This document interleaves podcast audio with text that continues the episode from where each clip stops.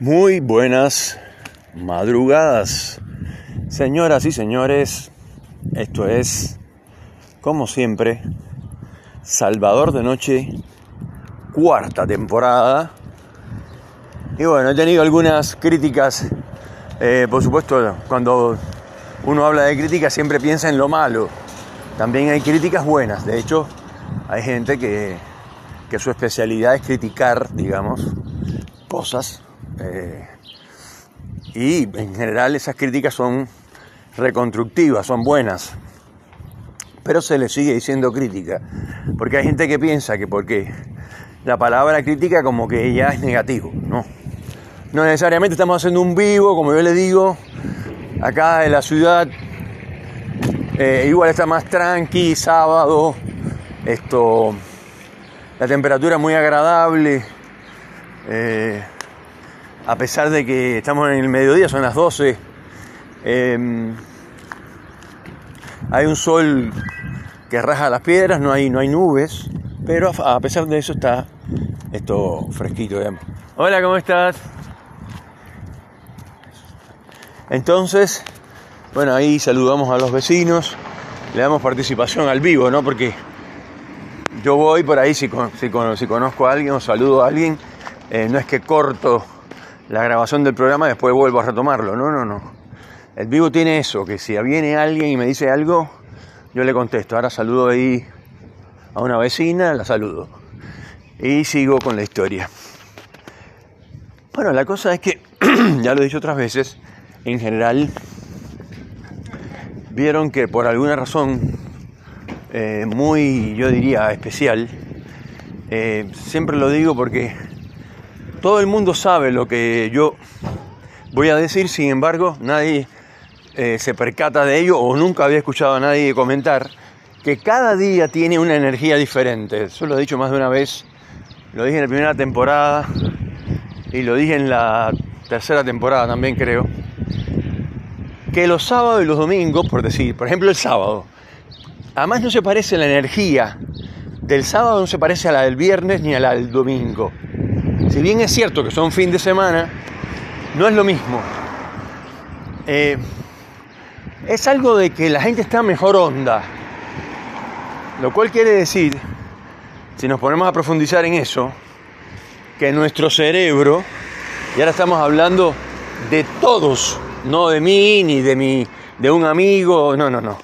Estamos hablando de todos, el poder del cerebro, o sea, el poder de, de la buena onda, el poder de, de las quimeras, de los sueños, de que la gente quiere lograr cosas. Y el sábado es un día especial en ese sentido, porque por la mañana la gente trabaja hasta la una, pero vieron que uno va, con- uno va más contento a trabajar, porque sabe que a la una ya se acaba y se puede ir a su casa a hacer las cosas que quiera, estar con su familia, ver una serie, eh, hacer una rica comida, un rico asado.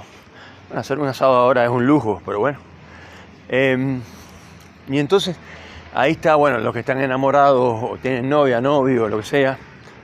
Eh, bueno, por supuesto que ese día se, se, se mandan mensajes, se hablan, se mandan mensajes de voz, no lo sé, y, eh, o todos juntos, y se ponen de acuerdo para salir a la noche, eh, etcétera. El viernes también tiene esa energía, pero diferente, totalmente diferente. Particularmente a mí, el viernes es el día que más me gusta de la semana. Eh, porque el viernes tú a la noche puedes salir con tu novia, con tu amigo, con tus amigos, ir a un bar, ir a casa de un amigo a comer un asado, a la noche, viernes a la noche. Y eh, al otro día, en el caso de la gente que no tiene que trabajar, es espectacular porque entonces es como un domingo el sábado. Porque uno amanece, entonces hay gente que le gusta dormir la mañana, a mí no. Eh, a mí no me gusta dormir la mañana, no soy de levantarme a, a las once y media de la mañana, no, no, no. Yo me despierto ahora en la situación en la que estoy ahora, de que me estoy recuperando y esto, cosas así, me duermo muy tarde y en ocasiones esto, me tengo que tomar unas, unas gotas de ribotril para poder dormir y me duermo igual a las 2 de la mañana. Entonces me despierto eh, 8 y media, 9. Pero por eso, es, por, es porque me estoy durmiendo muy tarde, ¿no? Entonces volviendo a la energía del viernes, el viernes tiene un, algo muy especial realmente. Porque uno está trabajando el viernes normal, una jornada laboral normal, pero también hay buena onda en el trabajo, los jefes, los supervisores, los, eh, los, empleados administrativos se manejan de otra manera. Tienen otra onda. Se hace más chistes, se, se es más interactivo con los amigos, con los compañeros. Porque hay gente que dice, no, yo al trabajo no voy a hacer amigos, error. Yo diría que más que error es un errorzazo. Esto, eso de ir al trabajo, yo no voy a mi trabajo a buscar amigos. Esto está equivocado. En mi, obviamente, en mi opinión, me hago cargo, como siempre digo, eh, pero es horrible ir al laburo para llevarse bien esto, o sea, de afuera a afuera, ¿no? O sea, sin mucho, sin mucho vínculo afectivo. Eh, hay gente inclusive que plantea que si hay eh, vínculos afectivos con, con, los compañeros de trabajo, el trabajo funciona peor. Pero eso es un error. Yo diría que más que un error, es un concepto muy viejo del siglo XX, del siglo anterior. Esto, como el concepto de venta, de, de, increpar a la gente en la calle, acercarse y decirle te, te vendo tal cosa, usted su, número de tarjeta ganó, y todas esas estupideces que son agresiones. Bueno, esto funciona igual. Eh, ir al trabajo y tener relaciones con, con la gente que trabaja contigo como si fueran desconocidos prácticamente, ¿no? Bueno, mira, esto tienes que hacer, eh, no sé, hay que ir a buscar las facturas a, una petrolera o a una empresa, eh, agarrar la camioneta y andar así frío, calculador, todo órdenes. No es así. Se puede hacer más ameno el trabajo y pesaría menos. Bueno, ahí está entrando un mensaje, van a tener que bancar. Porque si no, tengo que cortar la grabación. Entonces, uno va. Uno va queriendo esto, mejorar esa relación con la gente. De hecho, yo tengo algunos amigos eh, que cuando yo estaba dentro de la empresa, trabajando como administrativo, era una administración, también nos llevábamos muy bien y, ahí fue surgiendo, porque son gente que tú ves todos los días, ¿eh? te guste o no, con tus compañeros de trabajo estás más tiempo que con tu familia, que con tu novia, que con tu hermano, que con tu tía.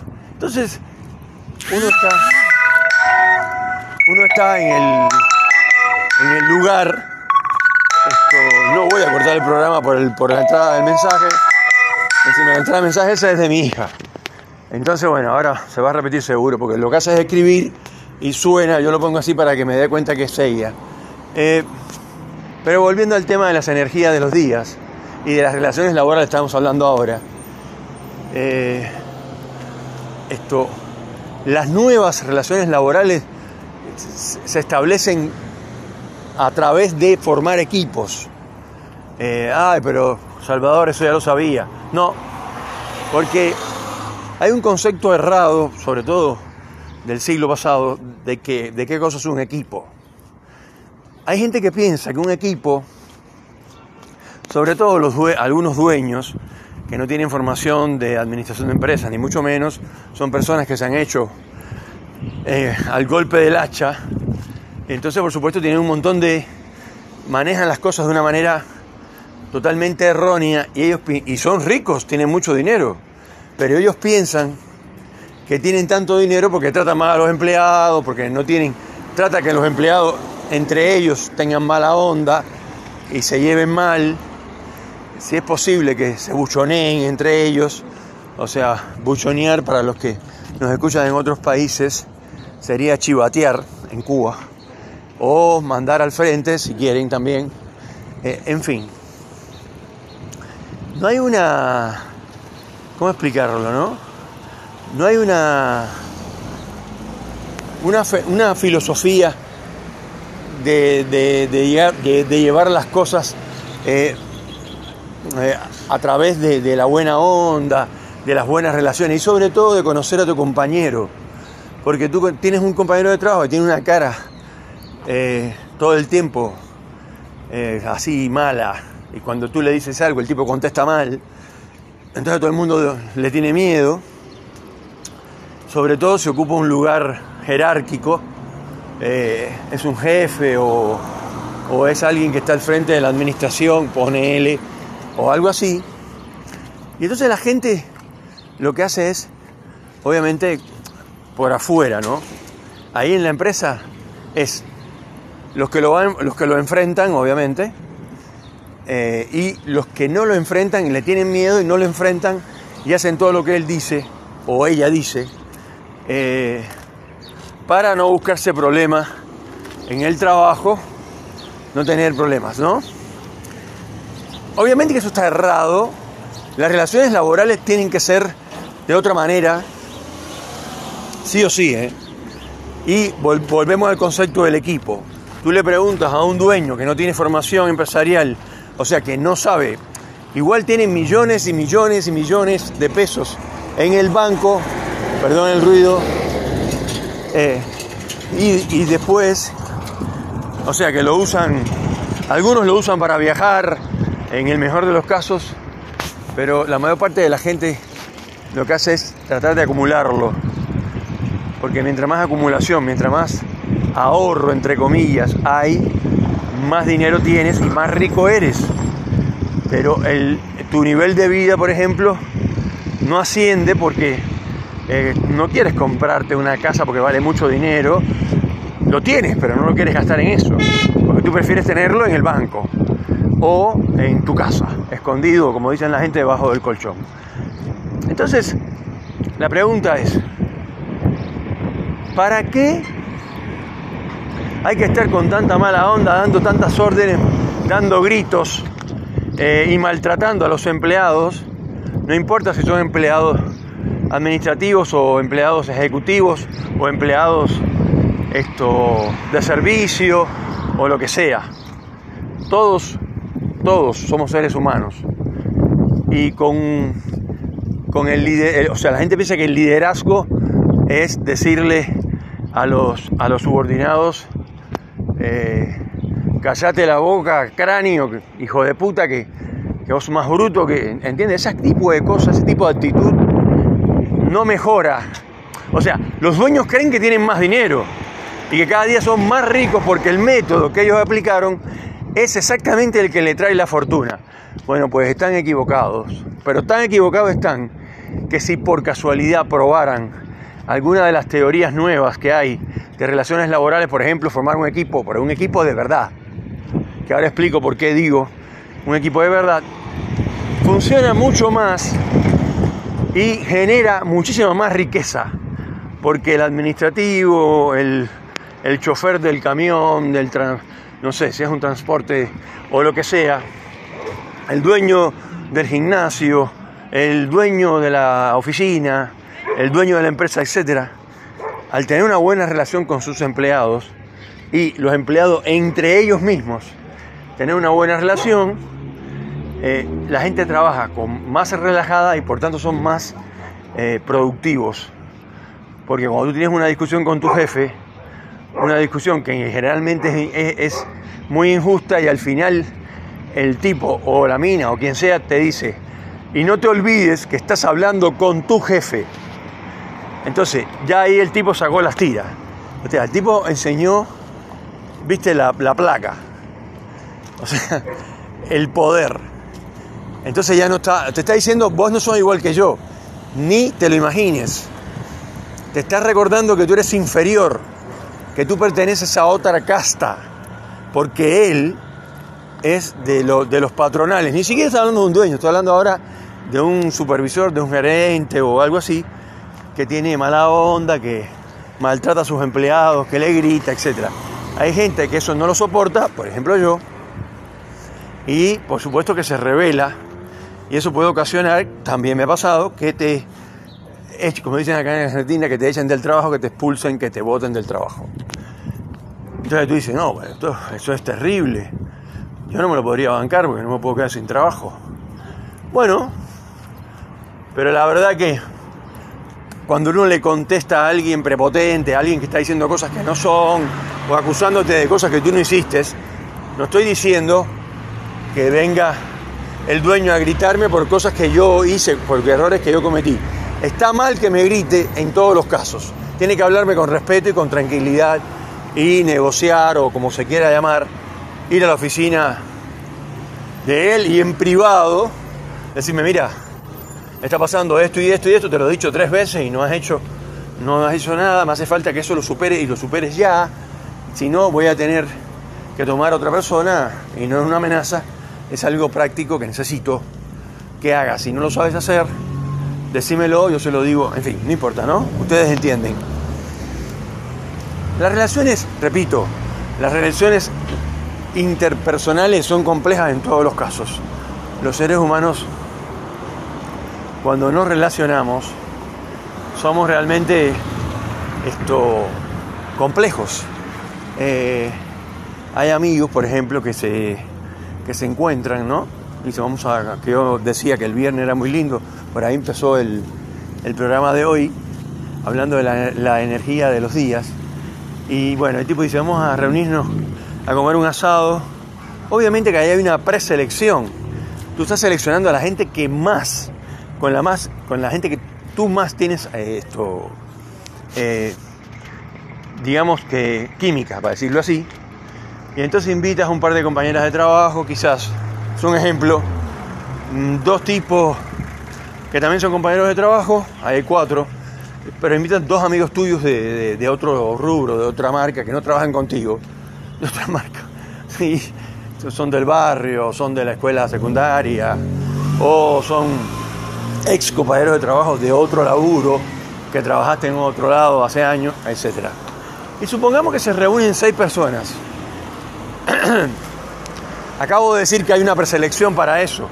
Se presupone que el que vaya a tu casa a comer un asado, eh, o a comer una, rica comida, o a comer una comida de delivery, no importa, a tomar una cerveza, un vino, un whisky, lo que sea, a tomar un buen café, no, no importa, a disfrutar de la vida, se presupone que al pasar por esa preselección de la cual yo hablaba, la persona en general es amable, es educada, en mi caso particular, ¿no? Pongo el ejemplo de los que me gusta a mí que vengan a mi casa.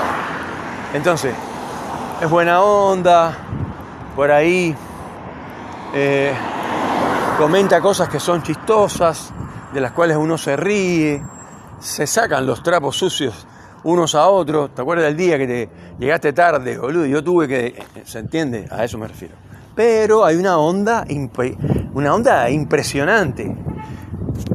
Ahora bien, eso que estoy contando es lo ideal, pero en la práctica, en la vida real, eso no ocurre casi nunca.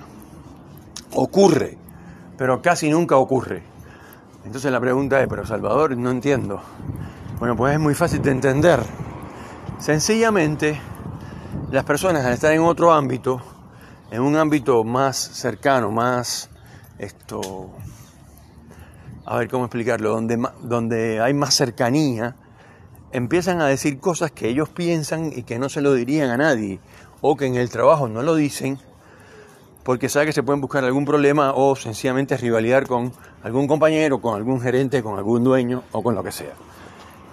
Y hay temas que no se deberían tocar, aunque vivimos en democracia entre comillas y y todo ese tipo de cuento chino, eh, es importante cuando uno va a cenar con los amigos, esto no es una orden, no, es un dictamen, esto no es eh, ni siquiera una sugerencia, no es, es algo que podría pasar, ojalá. No sé, cuando uno toma alcohol, eh, esto es químicamente hablando, lo que ocurre es que uno se desinhibe. Hay algunos teóricos populares que dicen que cuando uno toma alcohol, se le sale la verdadera personalidad que está dentro de uno. Yo creo que tiene algo de cierto. Me parece que no es tan errado.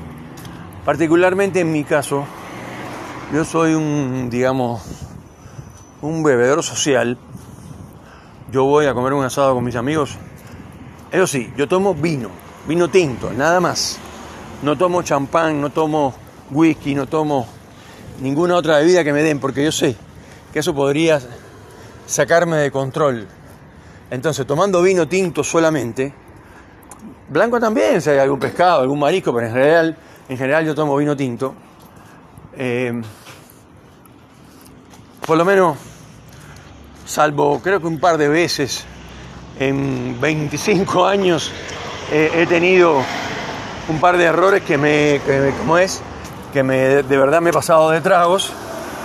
Eh, y cuando eso pasa, trato de irme lo más rápido que puedo del lugar porque sé que eso podría implicar estos papelones, o sea, hacer el ridículo. Eh, hay algunos que se ponen agresivos, otros que se ponen eh, tristes y lloran y, y, todo ese tipo de cosas.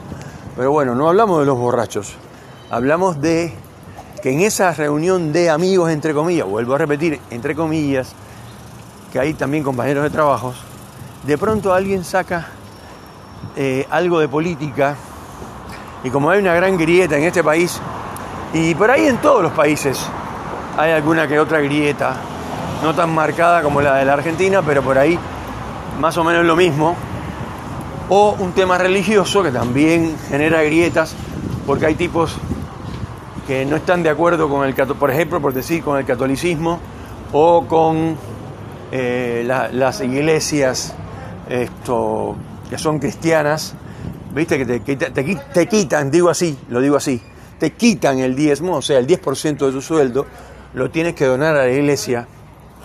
Por ahí hay algunos que dicen, no, pero no es obligatorio. Es obligatorio.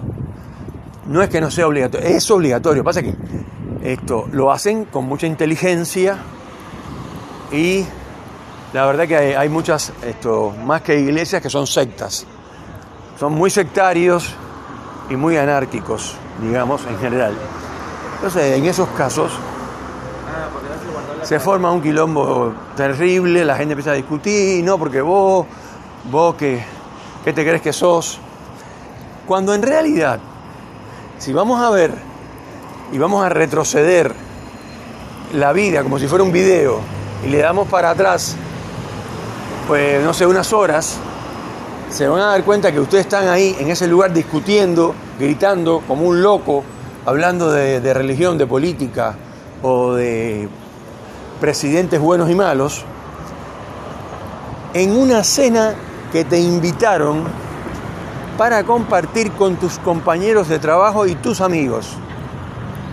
Y resulta que esto se ha convertido en una guerra esto, terrible siempre hay alguno que se para, que mete un puñetazo en la mesa, bueno, ahí se, ya se pudrió todo, como se dice acá, y esto, bueno, cada uno se va para su casa. Horrible.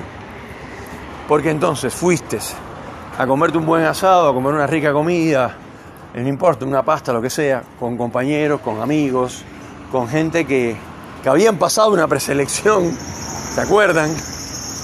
Y o invitas a un tipo que, que tú le tienes mucho aprecio, que, que tú llevas mucho tiempo que tú lo conoces, pero lo conoces en la calle, lo conoces en el laburo.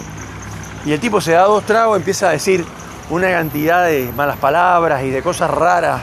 Esto, que tú dices, pero acá, este hombre, no sé, no, no entiendo cómo es posible que haga tantos papelones para que lo habré invitado. Entonces, si eso ocurre en condiciones aparentemente controladas, porque, como yo decía, pasas a una preselección, porque no a cualquiera lo invitan a cenar a, casa de, un amigo, eh, aunque sea por lástima o por lo que sea. Eh, el caso es que te invitaron. Y me parece que la idea es pasarla bien, este, no ser hipócrita. Si dicen que, que, no sé, que la religión católica es la peor, no sé qué, y tú eres católico, crees en Dios, eh, yo creo que podrías decir, bueno muchachos, cambiamos de tema, primero porque no estoy de acuerdo para nada con lo que están diciendo, no, pero hay curas, hay curas violadores y no sé, sí, es verdad, también, pero también hay otros que son buenísimos y ayudan un montón a la gente, entonces, sistema de compensación. Pero hablemos de otra cosa. Dale, estamos comiendo un asado, estamos comiendo unas pastas, estamos comiendo algo rico, estamos chupando, tomando, pasándola bien. Entonces, cambiemos el tema, hablemos de cosas más agradables. Eh, y después, cuando uno se va de esa, eh, de esa fiesta, ¿no? Fiesta no es la palabra, pero no importa, esa reunión para pasarla bien, si es que quieres, uno siente que no la pasó bien, que rompió con su, con su ritmo cotidiano de la vida para, para ir a ese lugar, eh, para juntarse con esas personas y resultó, era viernes, estamos hablando del viernes siempre, y resultó que lo que se formó fue una batalla campal eh, de palabras. Hay otras que llegan, por supuesto, a límites insospechados, que tiran botellas, pero bueno, ya sería, eso sería en otro nivel donde casi nadie se conoce, ese tipo de cosas, pero donde la gente se conoce, porque en la medida en que tú vas conociendo la vida que tiene el otro, puedes empezar a justificar un montón de cosas de por qué se comporta de esa manera. De esa manera errática, por ejemplo, o de esa manera violenta, o de esa manera no poética. Porque el tipo o la mina tiene una historia detrás. Y si uno conoce esa historia puede llegar un poco a perdonarlo, entre comillas, perdona a Dios, pero se entiende, ¿no? A comprender que lo que está pasando no es, tan, no es fácil, esa persona, eh, y que no debemos, esto, digamos, dejarnos atacar por lo que dice esa persona, porque tiene una historia detrás que realmente eh, está mal, tiene muchos problemas de diferente, de diferente, o sea, bueno, me la palabra, estoy con Alzheimer. Eh, de diferente magnitud, o sea, vamos a decirle así. Así que bueno, sería esto Salvador de Noche, cuarta temporada. Estamos haciendo el vivo, se sienten los autos, se, eh, sintieron dos mensajes que entraron de mi hija, se sintió la música, o sea, más, más molesto no puede ser el ruido.